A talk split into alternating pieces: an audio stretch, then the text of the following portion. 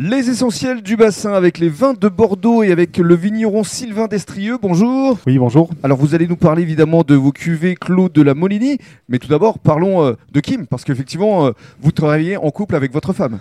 Exactement, j'ai cette chance-là de pouvoir travailler, de partager la même passion que, que mon épouse et, euh, et c'est vrai qu'au quotidien, ça me permet d'aller très très loin dans la recherche qualitative des vins que l'on produit depuis peu de temps. Alors vos vins sont essentiellement bio, vous allez nous en parler avec un label assez différent du label bio que l'on connaît, c'est un label bio cohérent, c'est bien ça? C'est ça, biocohérence, oui, tout à fait. Mhm.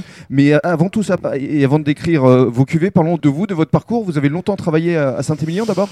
Oui, oui, mais euh, parcours de vie euh, voilà, un petit peu complexe, on va dire. Au début, plutôt une, une période salariée où j'ai gravi les échelons dans un domaine à Saint-Émilion, et puis après l'installation, et puis au début travailler en coopération, puis après conversion à la bio, et puis voilà, ça s'est enchaîné très vite. Et, et maintenant, on se retrouve euh, à travailler sur 25 hectares en bio et biodynamie, et on, on vinifie que 5 hectares qu'on qu'on bichonne en fait. D'accord, Voilà. alors parlez-nous de votre exploitation. Vous êtes situé où exactement? On est sur la commune de Ruche, qui est sur le très beau terroir euh, argilo-calcaire. euh, C'est amusant quand même, c'est ce que nous glissait à l'oreille tout à l'heure Fred Servat, quand même. Ruche euh, dans le pays de Bûche. C'est ça, c'est ça, c'est- fait pour vous entendre. C'était prédestiné, oui.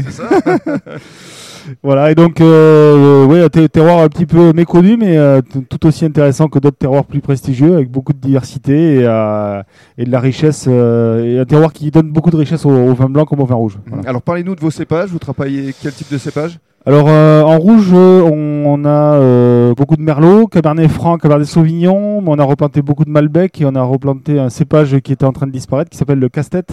Ah ça je connaissais pas. Voilà, c'est une sorte de carménère local, euh, cépage endémique de la Gironde. Casse-tête, pourquoi casse-tête? Alors ça s'écrit pas en deux mots, hein, ça s'écrit comme un seul mot. Parce qu'il est originaire, originaire de Castet en Dorte, euh, dans le sud du département. C'est comme le verre d'eau. Voilà, c'est pas ça, le- de Voilà. vin. Un verre C'est d'eau ça. amusant aussi. exactement. Donc là, on a essayé de le réimplanter parce que naturellement, il a été abandonné parce qu'il était euh, pas assez productif euh, pour l'époque. Mhm. Mais il a une, beaucoup de qualité et a priori, euh, quand on arrive à bien à le faire mûrir, il a des, des arômes naturels de cacao, des réglisses, ce qui Mhm. peut être plutôt sympathique pour des vins rouges. Alors vous êtes certifié bio comme je le disais. Pourquoi avez-vous eu cette volonté depuis le départ? Ah, la bio, c'est une longue histoire.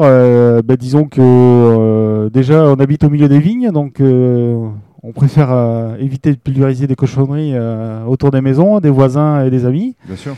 Et puis, euh, on sait très bien aujourd'hui que voilà, faut, au niveau de la santé, il faut être très très prudent. Et euh, Évidemment. aujourd'hui, quand on voit une bouteille, on est très fier de pouvoir dire qu'il n'y a pas de résidus dedans. Et euh, Alors ça veut dire quoi ce label bio cohérence Alors, le label Biocohérence, c'est un label qui est à la fois éthique et technique, c'est-à-dire que ça, on doit justifier l'origine des capitaux, c'est-à-dire que c'est pas fait pour les investisseurs ou pour les gros groupes, c'est fait pour euh, des schémas familiaux, on va dire.